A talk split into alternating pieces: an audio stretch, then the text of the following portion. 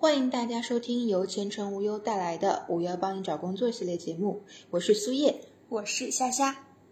离职对于职场人来说是再平常不过的事情了。很多人认为离职很简单，无非就是办理好离职手续之类程序上的事宜。其实不然，离职做得不好，小则得罪老东家，招人画饼；大则影响前途，利益受损。人在职场如履薄冰。稍有不慎，离职时踩了以下这些雷区，你绝对会后悔。雷区一，就因为离职时说领导坏话，我吃尽了苦头。网友想哈冰皮吐槽：当初离职时太冲动，意气用事，觉得领导处处针对自己。临走时跟不少同事都抱怨了领导几句，谁知世上没有不透风的墙。这事不仅传到了领导的耳朵里，还给接下去的求职不顺埋下了雷。本来呢，从事的行业圈子也小，HR 们稍微打听打听就能知道你的大致概况了。业务怎么样啊？人品怎么样？一听离职时我有过这么辉煌的时刻，估计人人都会避而远之吧。现在想想，还是自己职场情商太低了。都要离职了，又是何必呢？前程无忧解析，在职时因为种种原因瞻前顾后，不愿与领导或同事撕破脸。不要以为离职了就可以肆无忌惮地发泄不满情绪，甚至故意搞各种破坏。这些上头的行为正暴露了你的职场低情商。即便你离职的原因就是因为领导的打压或者同事的排挤，但情绪发泄后。领导、同事不会因为你的发泄而受到分毫的利益受损，也不要期待他们良心发现、自责道歉。这件事最终损失惨重的还是你，更严重的情况是可能会进一步影响你今后的前途。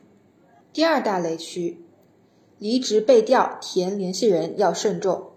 网友慧眼识人吐槽。离职一个月，经过一系列面试后，我成功的找到了下家，薪资各方面都谈妥了。对方说走个流程，做完背调就可以给我发 offer 了。我想着，反正这个背调也就是走个流程罢了，就留了一个平时关系还不错的同事的联系方式。没想到最后竟然就是栽在了这次背调上，现在很后悔。选择背调联系人真的要慎重啊！前程无忧解析。大家千万不要认为背景调查只是走个过场而已。就算对方口头表示录用你，但在拿到正式的 offer 之前，你都不能掉以轻心。根据前程无忧人力资源调研中心曾经做过的背景调查调研报告的结果显示，百分之三十九点八的企业会针对关键岗位员工或一定级别以上的员工进行背景调查。想要应聘核心重要岗位，很难逃过这一关。如果你的简历没有注水，所写的工作内容和经历都属实，离职原因也和面试时所说的相符，人际关系不紧张的话，一般来说背调是不会有什么问题的。但是现在很多人在求职时会美化自己的简历，比如说多人负责完成的项目，你只是负责参与。但写成了由你主导。如果有这样的情况，那么在选择被调联系人时就一定要慎重了。也许你认为自己和对方的关系还不错，但人家不一定是这么想的。雷区三：离职没有保存好上家的劳动合同，吃大亏。网友鬼呆呆吐槽：以前对劳动合同这种东西呢不太重视，签完就不知道扔哪里了。更不要说离职后了，结果我这次回家乡考事业单位就出大问题了。好不容易过了笔试面试，结果卡在入职材料上面了。单位要求上交以前的劳动合同，但是我找不到了呀。找前东家，对方也不肯重新出具。最后呢，只能少算几年工龄来解决，亏大了。前程无忧解析。奉劝大家千万不要小看劳动合同这个东西。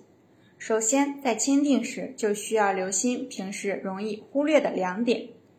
第一点，劳动合同是什么时候签订的？是否在入职后的一个月内。依据：建立劳动关系应当订立书面劳动合同。已建立劳动关系未同时订立书面劳动合同的，应当自用工之日起一个月内订立书面劳动合同。用人单位自用工之日起超过一个月不满一年未与劳动者订立书面劳动合同的，应当向劳动者每月支付两倍的工资。第二点，签完后自己是否拿到了一份劳动合同原件？依据。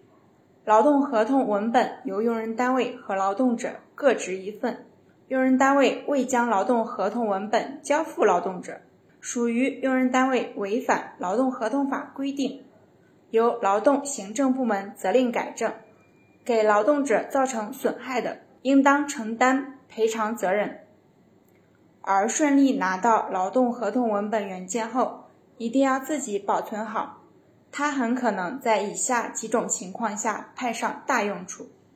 第一种情况，和公司产生劳动纠纷时，手上有劳动合同文本，更有利于申请劳动仲裁等，进一步争取自己的合法权益。